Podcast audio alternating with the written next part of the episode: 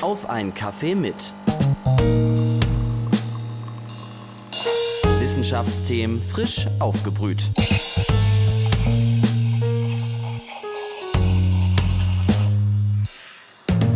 Hallo und willkommen zu einer neuen Folge auf einen Kaffee mit, dem Wissenschaftspodcast der Uni Leipzig. Mein Name ist Enja Unkert, ich selbst studiere im Bachelor an der Uni Leipzig und ich unterhalte mich mit Dozentinnen und Dozenten verschiedenster Fachrichtungen unserer Uni. Ob Natur- oder Geisteswissenschaft, hier brühen wir Wissenschaftsthemen sozusagen frisch auf. Heute geht's in die Soziologie. Wir sprechen unter anderem über soziale Schichten, über gesellschaftlichen Zusammenhalt und auch darüber, ob und wie sich die Corona-Pandemie auf diese Themen auswirkt. Diesmal sitzen wir allerdings nicht beieinander und trinken Kaffee wie sonst, sondern ich bin im Homeoffice genau wie mein Gast Holger Lengfeld. Er ist Professor für Soziologie, Institutionen und sozialer Wandel an der Universität Leipzig und lehrt im Bachelor und Master unter anderem zu den Themen soziale Ungleichheiten, gesellschaftlicher Wandel und Zusammenhalt sowie europäische Integration. Und den Kaffee trinken wir heute aber trotzdem. Ich halt hier und Herr Professor Lenkfeld bei sich zu Hause. Hallo, Herr Professor Lenkfeld. Schön, dass Sie sich heute die Zeit für unser Gespräch genommen haben. Und da ich nicht in Ihre Kaffeetasse gucken kann, wie trinken Sie denn am liebsten Ihren Kaffee? Mit Milch. Äh, gerne die italienische Variante, aber bloß kein Zucker rein. Dann kann ich das nicht anrühren. Herr Professor Lengenfeld, Sie sind Soziologe, haben aber auch Politikwissenschaft und Wirtschaftswissenschaft studiert.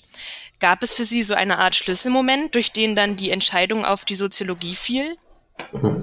Nee, Schlüsselmoment nicht äh, für das Fach. Das ähm, ergab sich eigentlich mehr aus, äh, ja, aus, dem, aus dem möglichen Studienangebot. Ich, ähm, ich stamme aus Berlin. Ich ähm, habe äh, da das äh, erste Studium Wirtschaftswissenschaften gemacht. Ähm, habe dann danach eigentlich Soziologie studieren wollen und äh, damals Anfang der 90er Jahre waren die äh, die eine Berliner Uni äh, war noch nicht richtig aufgebaut in dem Studiengang und die andere hatte in dem Fach große Probleme und dann habe ich äh, sozusagen ersatzweise Politik studiert.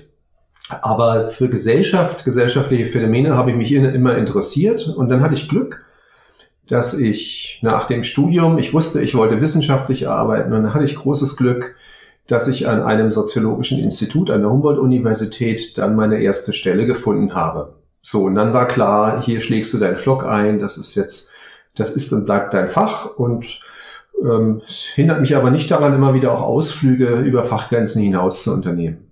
Hm. Das hatte also was mit dem Studienangebot zu tun, dass der Weg in die Soziologie also über Umwege ging. Die Soziologie wird ja ganz allgemein als die Lehre des Zusammenlebens der Menschen verstanden. Und genau dieses Zusammenleben ändert sich ja auch gerade sehr. Dinge, die vorher ganz selbstverständlich waren, sind heute irgendwie anders. Kinder können zum Beispiel nicht mehr so einfach in die Schule gehen und viele können ihre Freunde nicht mehr besuchen.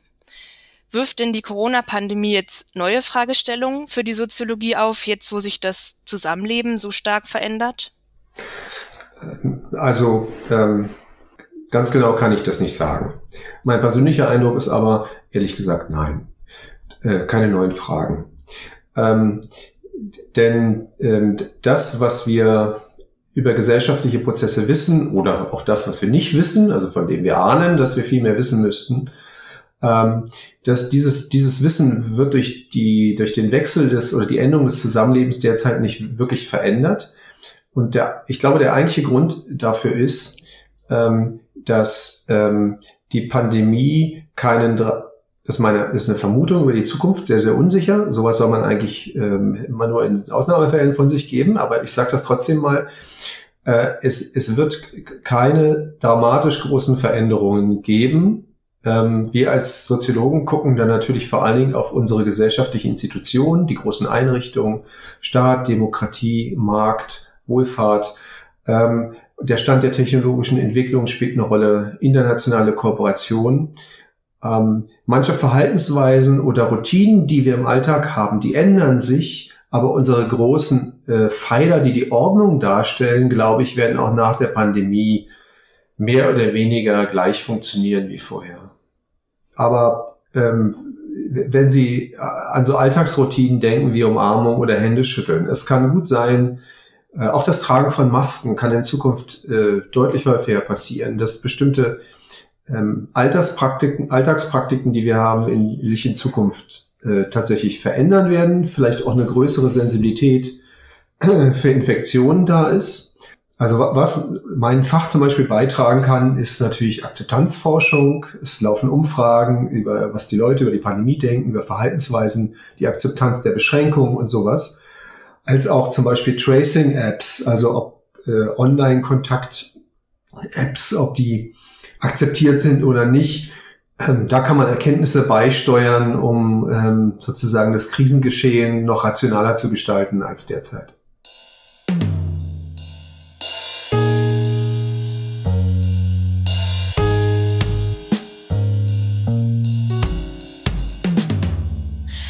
Ein Arbeitsgebiet von Ihnen sind ja soziale Schichten und soziale Ungleichheiten. Unter dem Begriff soziale Schicht können sich auch bestimmt viele gleich was vorstellen. Aber was genau bedeutet das soziale Schicht und gibt es da eine Art wissenschaftliche Definition? Ja, die gibt's. Ähm, und ähm, es ist immer ganz wichtig, dass eine Wissenschaft von klaren Begriffen ausgeht, um Missverständnisse zu vermeiden. Besonders dann, wenn die, wenn der Gegenstand, um den es hier geht, wie Gesellschaft, ähm, ja auch von den Gesellschaftsmitgliedern selber ähm, betrachtet wird und bewertet wird. Ja? Also der Begriff der Schicht ist im Alltag ja in der Alltagssprache verankert. Ähm, aus ähm, einer, einer, einer analytischen Perspektive sagen wir, eine Schicht ist eine, wenn Sie so wollen, statistische Größe von Menschen, die bestimmte Lebenschancen haben, also Zugang zu Ressourcen, die Wohlstand ermöglichen, physisches Wohlergehen ermöglichen und ähm, deren Lebenschancen sich zwischen den Schichten deutlich voneinander unterscheiden. Das heißt, die Schichtgrenzen, man kann sich das wie so Segmente im Boden vorstellen. Ne? Da kommt eine Sandschicht, Tonschicht, Lehmschicht und so. Die sind relativ undurchlässig. Das heißt nicht, dass da nicht nochmal was durchkommt, aber wir betrachten Gesellschaft gewissermaßen in ihrem Grundaufbau, und die wichtigen Größen, um die es hier geht, also was sind eigentlich die Kriterien, nach der Menschen einer bestimmten Schicht angehören, äh, sind vor allen Dingen die Ressourcen, die ihnen ähm, Möglichkeiten geben, äh, in der Wirtschaft zu partizipieren, also die Bildung einer Person, die berufliche Qualifikation und Tätigkeit und daraus folgend auch das Einkommen. Also diese drei Dinge bestimmen über eine Schicht. Und dann kann man sagen, es gibt eine obere Schicht, es gibt eine mittlere Schicht, der untere, man kann das weiter ausdifferenzieren.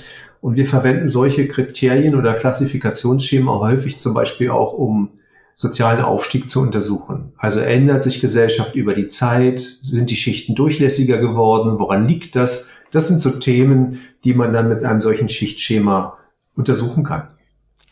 Für den Begriff soziale Schicht gibt es also eine Art Alltagsbedeutung und auch eine wissenschaftliche Bedeutung. Sie haben auch gesagt, Schichten sind durchlässig. Sie untersuchen auch den Aufstieg und auch zum Beispiel Abstiegsängste, also die Angst davor, in die Schicht unter sich abzurutschen. Und damit ähm, beschäftigen sie sich auch schon ziemlich lange. Mhm. 2017 sagt sie dazu, die Abstiegsangst in Deutschland sei auf einem historischen Tiefstand. Ist das heute immer noch so? Wissen wir nicht. Ähm, ähm, ich sage auch gleich warum. Ähm, aber ich ähm, vermute mal, äh, würde man ähm, Stand heute eine Befragung durchführen mit den Qualitätsstandards, die solche wissenschaftlichen Umfragen haben müssen, dann würde ich sagen, nein, auf keinen Fall. Wir befinden uns ja in einem wirtschaftlichen Absprung im Moment aufgrund des Lockdowns, also der Folgen der Kontaktunterbrechungsmaßnahmen. Wir wissen, wir kriegen ja alle Tage jetzt Hinweise über das Sinken des Wirtschaftswachstums, äh, steigende Arbeitslosigkeit. Ähm, und äh, in einer solchen Situation steigt die Sorge vor dem sozialen Abstieg natürlich klar an. Um wie viel können wir nicht sagen. Das liegt daran, dass wir für unsere wissenschaftlichen Untersuchungen zu Einstellungen, Meinungen oder auch Ängsten äh, ein, ein sehr elaboriertes, ein sehr äh, ausgearbeitetes ähm, äh, Instrumentarium äh, der Umfrageforschung benötigen. Ähm, man kann sich da nicht einfach mal in eine Fußgängerzone stellen und mittags um äh, halb, halb eins äh, 20 Leute befragen. Ja? Umfragen, wenn sie einen hohen Qualitätsstandard haben sollen und wenn sie über mehrere Jahre immer wiederholt durchgeführt werden, sodass wir die Ergebnisse wirklich vergleichen können, dass wenn wir heute anfangen, so eine Umfrage zu planen, dann haben wir die Ergebnisse in zwei Jahren. Sie haben es gerade angesprochen, die Abstiegsangst der Menschen schwankt und reagiert auch ziemlich sensitiv auf unsere Lebensumstände. Und das ist auch gar nicht so einfach zu messen, haben Sie gesagt, und muss langfristig untersucht werden.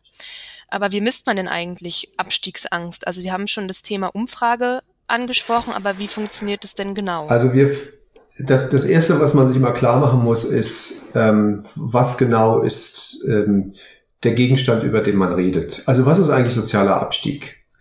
Und wir gehen davon aus, dass Menschen ähm, tatsächlich die eine Gesellschaft hierarchisch, also in einer Anordnung betrachten, in dem es ein Besser und Schlechter gibt. Und dieses Besser und Schlechter ist von oben nach unten angeordnet. Das heißt, es gibt eine Art soziale Rangleiter.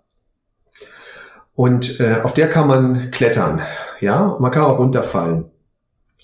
Und ähm, wir wissen, dass es diese Rangleiter in der Vorstellungswelt der Menschen gibt. Ähm, wir wissen äh, auch relativ genau, ähm, wie das Ansehen zum Beispiel auch in der äh, Bevölkerung verteilt ist. Also welche Menschen besonders hohes Ansehen in den Augen anderer haben. Das hängt sehr stark nach wie vor an der beruflichen Tätigkeit. Und ähm, deshalb ähm, ist für uns die Frage von sozialem Abstieg ganz stark mit der Position in der Arbeitswelt verbunden. Also das Ansehen und die materielle Ausstattung von Personen äh, hängt letztlich daran, welche Stellung man in der Wirtschaft und der Arbeitswelt äh, annimmt. Und ähm, wenn man den Arbeitsplatz verliert, ist das eine wichtige, ein Verlust sozusagen des äh, eigenen Wohlstands. Der Wohlfahrtsstaat äh, dämpft das ab, aber er kann den Verlust nicht kompensieren. Ja? Das heißt, wenn Menschen sich sorgen, den Arbeitsplatz zu verlieren, dann fühlen sie Abstiegsangst. Ähm, wir ähm, haben, um Trends zu analysieren, also herauszufinden, wie sich denn diese Angst vor dem Abstieg langfristig verändert, auf Daten eines äh, großen deutschen Wirtschafts- und Sozialforschungsinstituts zurückgegriffen, wo in jedem Jahr viele, viele tausend Menschen befragt werden, sehr sorgfältig gemacht, äh, sehr aufwendig äh, und das ähm, seit 1984 in Westdeutschland und 1991 in Gesamtdeutschland. Also wir können sozusagen die Entwicklung der Abstiegsangst in Deutschland basierend auf der Sorge vor dem Verlust des Arbeitsplatzes über bald 30 Jahre beobachten. Und das haben wir gemacht und wir haben die Daten analysiert und haben wir gesehen, äh, bis Mitte der, Ende der 2000er Jahre ging das, äh, nahm die Sorge zu. Und danach ging sie Schritt für Schritt zurück. Und unsere letzten Analysen, die stammen jetzt auf der Basis von Daten von 2018, die sind also etwa anderthalb bis zwei Jahre alt, war der Stand der Abstiegsangst noch niedriger als in 2017 und 16. Und ähm, ja, so, wir nutzen dann Statistik und Statistikprogramme äh, zur Analyse dieser Umfragedaten. Wir haben mathematische Kennziffern, um herauszufinden, wie groß die Irrtumswahrscheinlichkeit ist, dass wir ein Ergebnis, was wir finden, vielleicht eben nur als zufällig wahr annehmen. Also wir bedienen uns da einer ganzen Reihe von Instrumenten, die andere Wissenschaften in den Naturwissenschaften zum Beispiel auch verwenden. Sie haben es gerade als Beispiel angesprochen, die Abstiegsangst von einer Person steigt zum Beispiel, wenn diese Person ihre Arbeit verliert. Das ist ja dann aber auch eher eine subjektive Wahrnehmung und bezieht sich in dem Moment auch wirklich nur auf die Person. Wie viel sagt es denn dann tatsächlich aus? Also wenn die Abstiegsangst niedrig ist, geht es dann den Menschen insgesamt dann wirklich besser als zu anderen Zeiten oder ist es eher eine Frage der Wahrnehmung? Also zunächst einmal sind es wirklich Wahrnehmungen, aber wir wissen, dass die Wahrnehmung sehr stark mit der objektiven Situation, also der faktischen Güterausstattung der Person zusammenhängt. Also ich gebe Ihnen ein Beispiel. Personen, die eine befristete Anstellung haben, ob in der Universität oder in einer Behörde, in einem Unternehmen, diese Personen äh, haben eine höhere Wahrscheinlichkeit, sich vor dem Abstieg zu sorgen, weil Befristung des eigenen Arbeitsvertrags ja immer heißt, der hat ein Enddatum und man weiß nicht, ob es danach weitergeht. Also was ich damit sagen will, ist, auch wenn es eine Empfindung ist, gibt es doch Lebensumstände, die wir genau, relativ genau vorhersagen können, ähm, die dieses Ausmaß an Abstiegsangst tatsächlich beeinflussen. Aber auch Scheidung kann ein Grund sein, also Trennung in der Familie oder gesundheitliche Beeinträchtigungen, all das kann die Sorge vor dem Abstieg natürlich auslösen, weil sie dazu führen kann, dass das Haushaltseinkommen nicht mehr ausreicht, weil ein Einkommen wegfällt beispielsweise. Man könnte also vielleicht sagen, dass Abstiegsängste zu untersuchen zwar schon viel mit Wahrnehmung zu tun hat, das dann aber auch oft die Realität widerspiegeln kann. Kommen wir nochmal auf die sozialen Schichten zu sprechen. Da habe ich jetzt den Eindruck, die sind per se schlecht und spalten die Gesellschaft. Leute können Abstiegsängste entwickeln. Warum wird dem denn nicht mehr entgegengewirkt, dass es Schichten gibt? Um, ähm, wir, wir, kennen ähm, in der Geschichte der Menschheit keine Gesellschaft, in der es keine Ungleichheit gegeben hat. Also, dass Menschen unterschiedlichen Zugang zu wichtigen Ressourcen haben, durch die Wohlstand entsteht, ähm, das ist immer so. Ähm, die Frage ist nur, äh, was sind die Gründe dafür? Und ähm, die zweite Frage ist, äh, wie durchlässig sozusagen sind die sozialen Aggregate, wie eben Schichten, also, die, dass eine Gesellschaft von Schichten geprägt ist, ist überhaupt nichts Schlimmes. Überhaupt nicht. Das ist nur eine Beschreibung, ja? Eine Beschreibung der bestehenden Gesellschaft. Man weiß äh, aus Gesellschaften von vor äh, 500, 800 Jahren, ähm, äh, dass man, da hat man nicht von Schichten gesprochen, da gab es Stände. Ja, Stände waren soziale Gruppierungen, die viel, viel statischer und abgeschlossener zueinander waren, also viel undurchlässiger, als es die Schichten heute sind. Ähm, dieses, dieser Austausch, das nennen wir soziale Mobilität, also Beweglichkeit über verschiedene Positionen, soziale Positionen in dieser Rangleiter der Gesellschaft.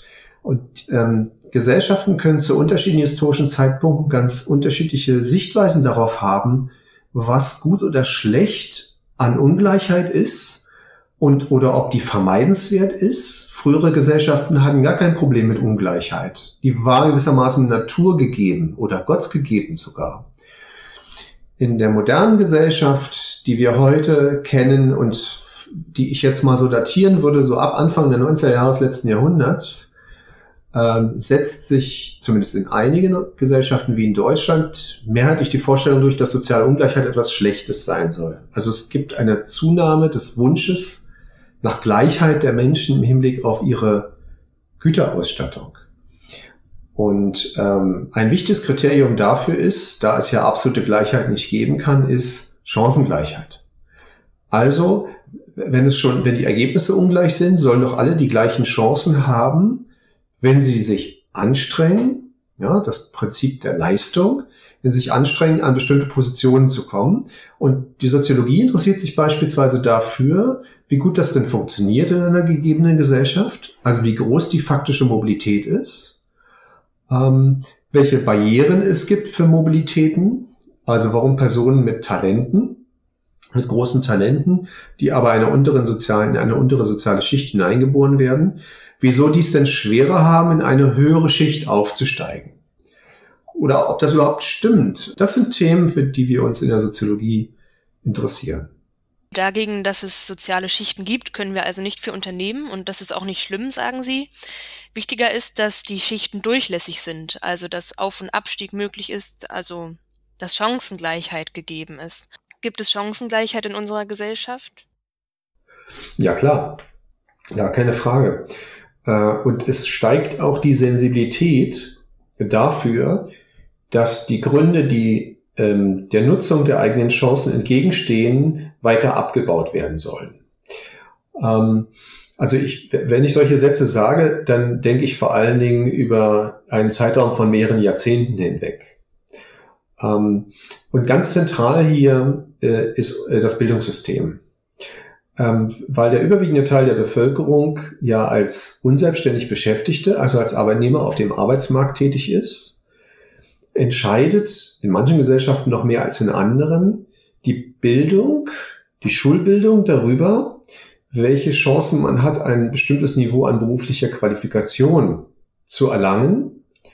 Und die berufliche Qualifikation entscheidet am Ende dann äh, neben vielen anderen Dingen, aber das ist ein ganz maßgeblicher über das Einkommen der Person und damit über den Wohlstand, aber auch über das Ansehen der Person in den Augen der anderen.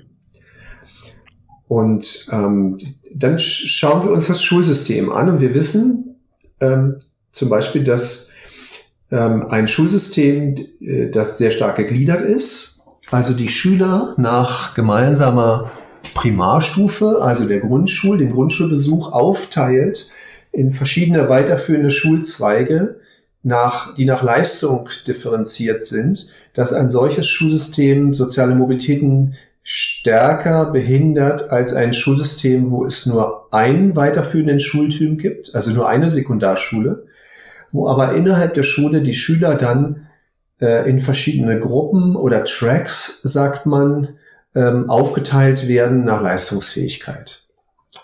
Ähm, das ist übrigens auch ein Grund dafür, warum in vielen Bundesländern die Hauptschule als Regelschultyp abgeschafft wurde. Das heißt, mit der ähm, Realschule fusioniert zur Sekundarschule. Und ähm, sowas konnte man nur wissen, nachdem man systemat, nachdem man in der Lage war, systematische Untersuchungen zum Zusammenhang zum Beispiel von sozialer Herkunft, also dem sozialen Status des Elternhauses, der Schichtzugehörigkeit und den Schulleistungen der Schüler zu erlangen. Und solche systematischen Untersuchungen, bei denen wir sehen können, welche Effekte die Art unseres Bildungssystems hat, die hatten wir tatsächlich auch erst seit Anfang der 2000er Jahre. Also 20 Jahre sind ja in der Menschheitsgeschichte also nichts, das ist ja super kurz. Ähm, und seit 20 Jahren wissen wir, dass bestimmte Länder mit Bildungssystemen, die sehr stark stratifiziert, sagen wir, äh, sind, also sehr stark ausdifferenziert nach Leistung, dass die soziale Mobilität eher behindern. Seitdem ist ähm, dagegen ähm, etwas auch in, in den Institutionen unternommen worden. Die Forschung stellt die Befunde bereit. Was mit den Befunden passiert, ist eine politische Frage. Das ist nicht Aufgabe der Forschung zu sagen, was wir tun sollen aber sie kann Erkenntnisse bereitstellen darüber, was faktisch ist und warum es geschieht oder warum es so ist, wie es ist. Und hier hat die Bildungsforschung, insbesondere auch in Deutschland, große Aufmerksamkeit auch erlangt. Das Bildungssystem ist ein wenig verändert worden und dadurch steigen, ähm, auch wenn Sie so wollen, die Aufstiegschancen von Personen, die aus Elternhäusern kommen, ähm, die eben unterer sozialer Schichten angehören. Weil das ist das Ideal. Ja, nicht die Schichtzugehörigkeit, das Elternhaus soll über den Aufstieg entscheiden, sondern die eigenen Talente und die Anstrengungen.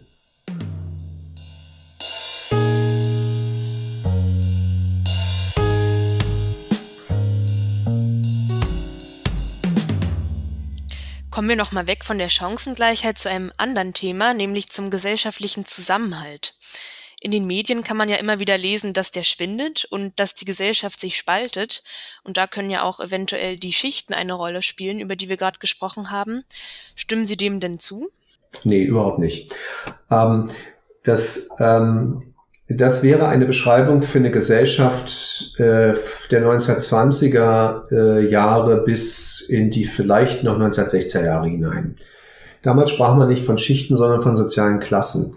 Äh, das Thema sozialer Zusammenhalt kommt, oder die, die, wenn Sie wollen, die Sorge um den sozialen Zusammenhalt kommt heute aus einer ganz anderen Richtung, nämlich von Wertvorstellungen her. Also davon, wie wir uns Gesellschaft wünschen. Wie soll unsere Gesellschaft aussehen, damit sie aus unserer Sicht eine gute, lebenswerte Gesellschaft ist. Und da spielt die Schichtshörigkeit gar nicht so eine große Rolle, ähm, so, sondern ganz andere Fragen wie ähm, wie wichtig ist uns Umweltschutz? Gleichberechtigung der Geschlechter. Ähm, wie viele Geschlechter gibt es überhaupt?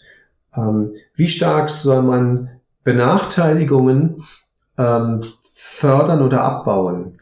Ähm, wie offen soll eine Gesellschaft sein? Ähm, sind Menschen auf der Welt überall gleich und sollen deshalb unsere Solidarität erfahren? Oder ist Solidarität nur unter Personen möglich, die die gleichen Vorstellungen teilen, die gleiche Geschichte teilen, also in einem eher kleineren sozialen Raum angesiedelt sind? Das sind die zentralen Fragen derzeit des sozialen Zusammenhalts. Und ähm, nicht durch Zufall ist diese Debatte aufgekommen. jetzt so vor, ich würde mal sagen, ab etwa zehn Jahren ähm, äh, mit dem Aufkommen von neuen politischen Parteien, die man rechtspopulistisch nennt, die es in vielen europäischen Ländern so vorher gar nicht gegeben hat, auch nicht in Deutschland. Und die Positionen deutlich macht, ähm, die, die äh, andere Teile der Gesellschaft nicht teilen, die aber schon typisch waren für Deutschland zum Beispiel noch in den 1970er oder 80er Jahren äh, in Westdeutschland. Ähm, heute haben wir eine völlig veränderte politische Situation.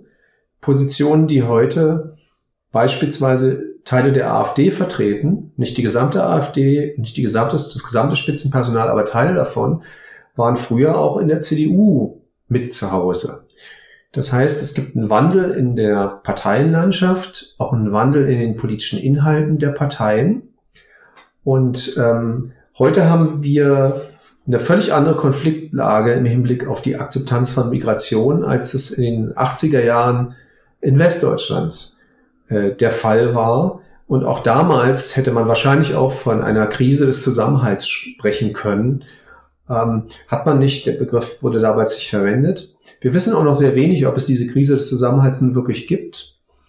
Ähm, wir sind auch gerade dabei, da intensiv in die Forschung zu investieren. Aber gute Forschung geht nicht mal von heute auf morgen. Sie braucht ein bisschen.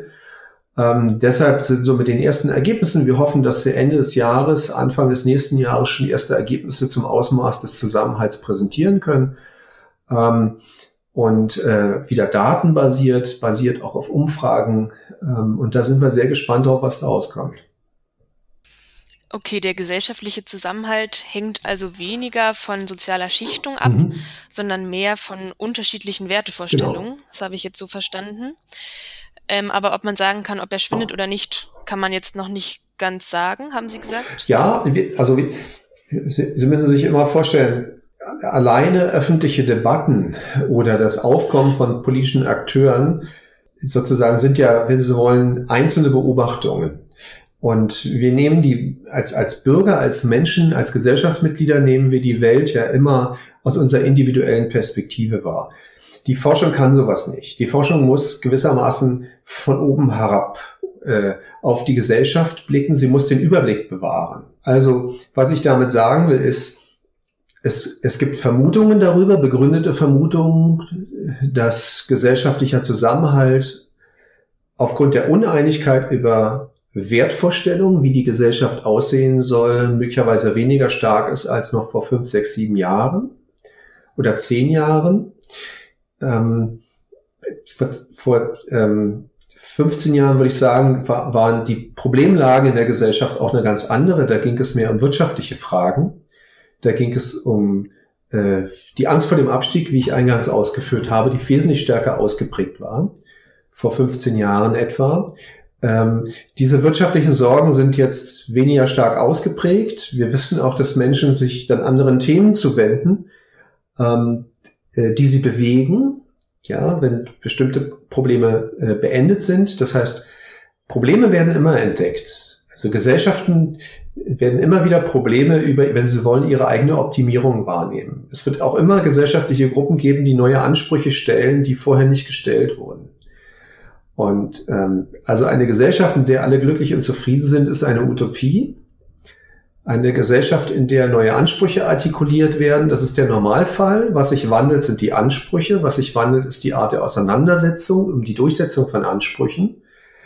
Und äh, das ist es, was wir beobachten. Und wir vermuten, dass wir heute andere Konfliktlinien haben, als wir es eben in der Klassengesellschaft der 50er, 60er Jahre hatten in Westdeutschland oder als wir es äh, in Anfang der 2000er Jahre, als es um die Hartz-IV-Einführung ging und die große Sorge vor dem Abstieg ging.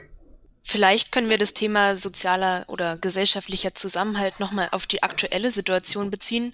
Vielleicht können Sie dazu schon eine Einschätzung geben. Nämlich jetzt in Zeiten der Corona-Pandemie wird ja Zusammenhalt und Solidarität wieder großgeschrieben. Und nur mit möglichst großer Rücksichtnahme können viele Menschenleben gerettet werden, heißt es. Aber gleichzeitig sind ja auch viele Menschen von der Pandemie sozial isoliert. Wie wirkt sich denn die Pandemie auf den gesellschaftlichen Zusammenhalt aus, ganz aktuell? Kann man dazu schon was sagen? Man kann nur spekulieren.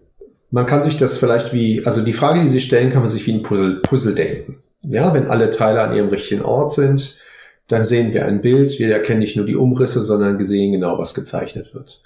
Heute haben wir nur so ein paar Puzzleteile. Wir wissen noch nicht, was das gesamte Bild hier gibt. Ähm, die, ähm, was wir heute wissen, ist zum einen, dass ein Großteil der Bevölkerung äh, von Anbeginn die Kontaktunterbrechungsmaßnahmen der Regierung und die Eingriffe in die individuelle Freiheit, die wir in, in der deutschen Gesellschaft nach 1945 so noch nicht erlebt haben. Wir wissen aus, um, aus aktuellen, sehr kurzfristig durchgeführten Umfragen, dass ein Großteil der Bevölkerung die unterstützt. Also das ähm, spricht dafür, dass große Teile der Bevölkerung sich über diese Fragen, die als lebenswichtig wahrgenommen werden, sicher einig sind. Ähm, das spricht dafür, dass der Zusammenhalt in der aktuellen Krisensituation relativ hoch gewesen ist. Ähm, aber die Geschichte sozusagen des gesellschaftlichen Umgangs mit der Corona-Krise, die kann man jetzt noch nicht erzählen. Das ist viel zu früh. Ähm, wenn wir beispielsweise in Rechnung stellen, dass auch Menschen aufgrund dieser Lockdown-Maßnahmen möglicherweise Schaden genommen haben, also weil sie ihren Arbeitsplatz verloren haben, weil sie so schnell keinen neuen finden. Wir wissen nicht, was diese Menschen darüber denken, beispielsweise ähm, weil sie sozial isoliert sind, also vereinsamt sind und weniger soziale Kontakte haben. Ja, wenn jemand sozial, weniger Kontakt, soziale Kontakte hat, dann ist das äh, ein, also nach unseren Verständnissen ein Indikator für einen geringeren gesellschaftlichen Zusammenhalt. Ja, weil soziale Unterstützung ist ein wichtiges Maß des Zusammenhalts. Also lange Rede kurzer Sinn. Wir haben so ein paar Puzzleteile äh, und es ist wirklich zu früh hier eine Geschichte zu erzählen. Äh, was man auf jeden Fall sagen kann, das hatte ich ja eben erwähnt, ähm, der doch sehr große, die große Akzeptanz in der Bevölkerung über die freiheitsbegrenzenden Maßnahmen äh, während der Krise, das spricht ähm, zumindest nicht für einen dramatischen Zusammenbruch des gesellschaftlichen Zusammenhalts.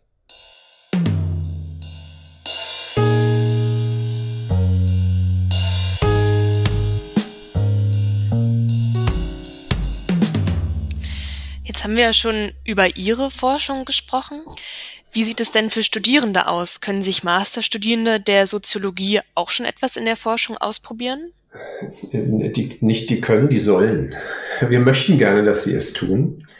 Ähm, wir haben einen ähm, Masterstudiengang an der Universität Leipzig äh, im Fach Soziologie, der forschungsorientiert ist. Das heißt, für uns ist ganz wichtig, dass Studierende wenn sie den Studienabschluss im Master haben, die Qualifikation erworben haben, eigenständig forschen zu können.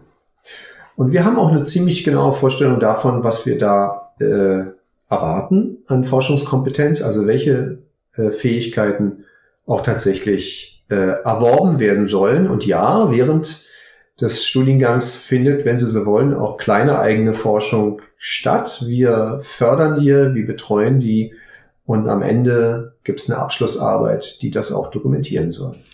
Welche Möglichkeiten gibt es da ganz konkret zum Forschen für die Studierenden? Wir haben in Leipzig eine, wenn Sie so wollen, bestimmte Ausrichtung von Soziologie. Die Soziologie ist eigentlich kein einheitliches Fach, sondern mehr so eine Sammel, ein Sammelbegriff für ganz unterschiedliche Verständnisse, wie man Gesellschaft verstehen möchte oder analysieren möchte.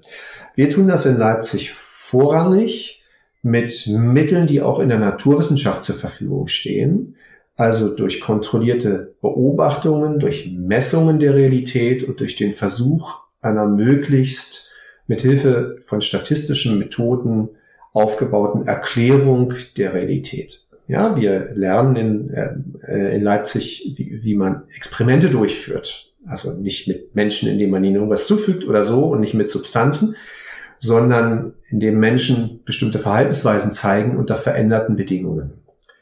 Äh, wir zeigen den Studierenden, wie man Umfragen durchführt.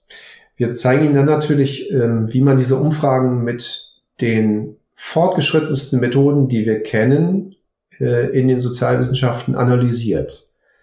Das machen wir mit Hilfe von Statistik und wir haben auch äh, wunderbare Kolleginnen und Kollegen, die auch denjenigen, die äh, jetzt keine Berührungsangst zur Mathematik oder Statistik haben, wie, wie wir die weiterentwickeln und wie wir dort äh, Möglichkeiten bieten, neue Dinge in der Statistik zu entdecken, die sehr nah auch äh, an dem sind, was die Methodenentwicklung hergibt. Ja, und dann haben wir äh, ein Forschungsseminar. Also es gibt Wahlbereiche, wo wir, wo Studierende dann unterschiedliche inhaltliche Schwerpunkte setzen können, Dinge, die sie interessieren. Äh, zum Beispiel im Thema europäische Integration und europäische Gesellschaftsentwicklung, aber auch im Bereich von Normen und Werten. Wir hatten sehr lange einen Schwerpunkt äh, Kriminologie, abweichendes Verhalten.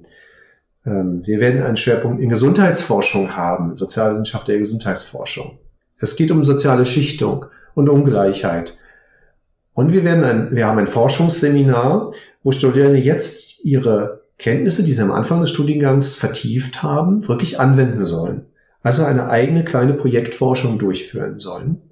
Da gibt's also jede Menge Möglichkeiten zum Forschen im Master der Soziologie, zum Beispiel, Sie haben es gesagt, kontrollierte Beobachtungen, Messungen, Experimente und Sie haben auch gesagt, das sind Methoden so ähnlich wie in der Naturwissenschaft, aber es sind ja keine naturwissenschaftlichen Fragestellungen, sondern soziologische. Sie haben es auch gesagt, es kann in den Bereich der Kriminologie gehen, in den Bereich der sozialen Schichten, mhm. europäische Integration. Vielleicht können Sie noch mal zwei, drei konkrete Fragestellungen nennen, soziologische Fragen, mit denen man sich dann im Master beschäftigen kann.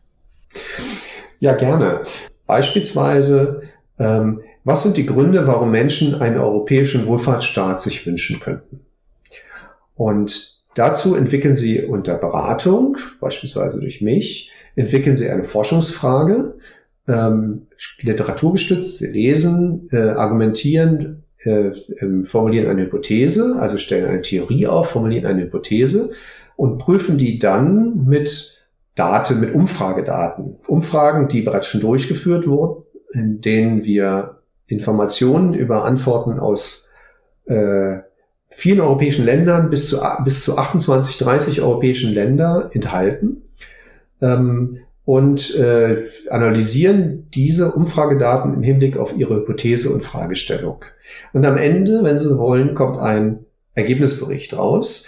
Und wir üben auch in den Seminaren, wir üben auch die Präsentation solcher Berichte wie auf einer internationalen Konferenz. Also man muss sich vorstellen, wir sind auf einer Tagung und äh, die Kommilitonin der Kommilitone hat eine, eine kleine äh, Forschungsarbeit erstellt und präsentiert das jetzt. Und wir geben Rückmeldung darüber, wie man die Präsentation unter anderem auch verbessern kann, aber eben auch die Inhalte. Also das mal so ein Beispiel, wie, wie, wie wir uns das vorstellen, dass möglichst aktiv eigene Forschung ähm, geübt werden soll. Natürlich ist der Schritt bis zu einer neuen Erkenntnis, also wirklich ein neues Phänomen herausgefunden zu haben, nochmal ein weiter. Und es ist nicht Aufgabe von Studiengängen, neue Erkenntnisse zu fördern sondern den Studierenden bestmöglich alle Mittel zu geben, äh, um die Qualifikation zu besitzen, um zukünftig solche Dinge dann auch selber herausfinden zu können.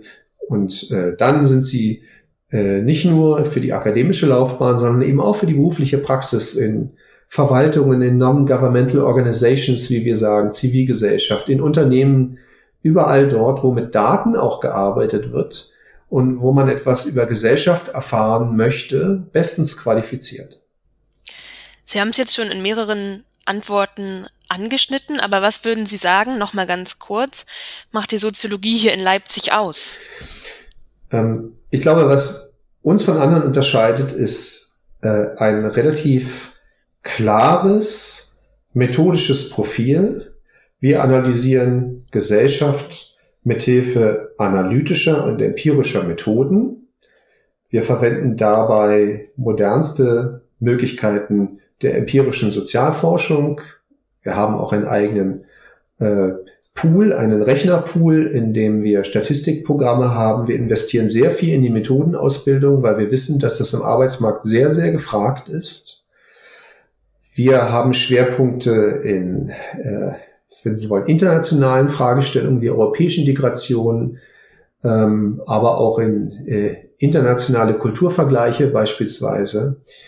Ähm, und wir haben eine ziemlich gute äh, Betreuungsrelation. Also Studierende sind bei uns nicht anonym, sondern wir haben relativ kleine Gruppengrößen. Ähm, also ich glaube, das sind alles Dinge, äh, also hohe methodische Orientierung, ähm, große Arbeitsmarktchancen, ähm, eine eher stark, wenn Sie wollen, auf quantitative Methoden ausgerichtete ähm, Soziologie mit sehr guten Betreuungsverhältnissen. Das ist etwas, was die Leipziger Soziologie insgesamt auszeichnet. Jetzt sind wir schon bei unserer letzten Frage angekommen, nämlich bei der Debatte darum, wie es jetzt in Bezug auf Corona weitergehen soll, werden aktuell ja oft Expertinnen und Experten zum Beispiel aus der Virologie zu Rate gezogen. Die sind ja auch gerade sehr medienpräsent. Denken Sie denn, die Sozialwissenschaften, wie zum Beispiel die Soziologie, sollten da auch mehr Mitsprache haben? Also ähm, jeder würde jetzt von mir erwarten, dass ich natürlich Ihnen sofort zustimme und sage, ja, ja, klar. Und ja, natürlich, ich ähm, hätte mir von Anfang an gewünscht, dass in den Krisenstäben äh, der Bundes- und Landesregierung vielleicht auch der eine oder die andere Soziologin gesessen hätte, um über sozusagen gesellschaftliche Probleme des Lockdowns äh, mit zu informieren. Ähm, ich denke aber trotzdem, äh, die Pandemie ist zunächst einmal äh, wenn Sie wollen, ein äh, Phänomen der Natur. Und ähm, ich äh, glaube auch, dass wir in der, aus der Soziologie wichtige Erkenntnisse äh, beisteuern können, die wir längst haben, über viele, viele Jahre gewonnen haben, über die Wirkungen des Umgangs mit ähm, der Pandemie also beispielsweise wissen wir, dass das, Art, dass das Homeschooling, und das wussten wir auch schon vorher, das Homeschooling soziale Ungleichheit, also wenn Sie wollen, Benachteiligungen von Menschen aus unteren sozialen Schichten verstärkt. Also hier kann man Kompetenz bereitstellen. Aber man kann jetzt von der Soziologie auch nicht erwarten, dass sie jetzt sozusagen ihre Glaskugel aus dem Schrank holt und die Frage beantwortet, wie sieht Gesellschaft in den nächsten Jahren aus. Das wissen wir einfach nicht. Und jeder, der dazu jetzt äh, sich äh, sozusagen in die Brust schlägt und sagt, äh, ich weiß das und, und, wir werden unser Verhalten völlig ändern und dies und das wird passieren, ähm, der flunkert, weil wir können es nicht wissen. Man darf von Wissenschaft nichts, nicht viel erwarten darüber, was in der Zukunft passiert. Wie angekündigt war das jetzt unsere letzte Frage. Das heißt, wir sind am Ende unseres Gesprächs angekommen. Danke, Herr Professor Lengfeld, dass Sie sich die Zeit genommen haben. Und ich denke, aus diesem Gespräch können unsere Hörerinnen und Hörer und auch ich schon einiges mitnehmen, zum Beispiel, dass soziale Schichten nicht unbedingt schlimm sind und dass unsere Gesellschaft eher durch verschiedene Wertevorstellungen als durch Schichten gespalten wird. Auch in der nächsten Folge wird sicherlich wieder um spannende neue Themen gehen, also lohnt es sich auch da wieder einzuschalten. Tschüss, bis dahin.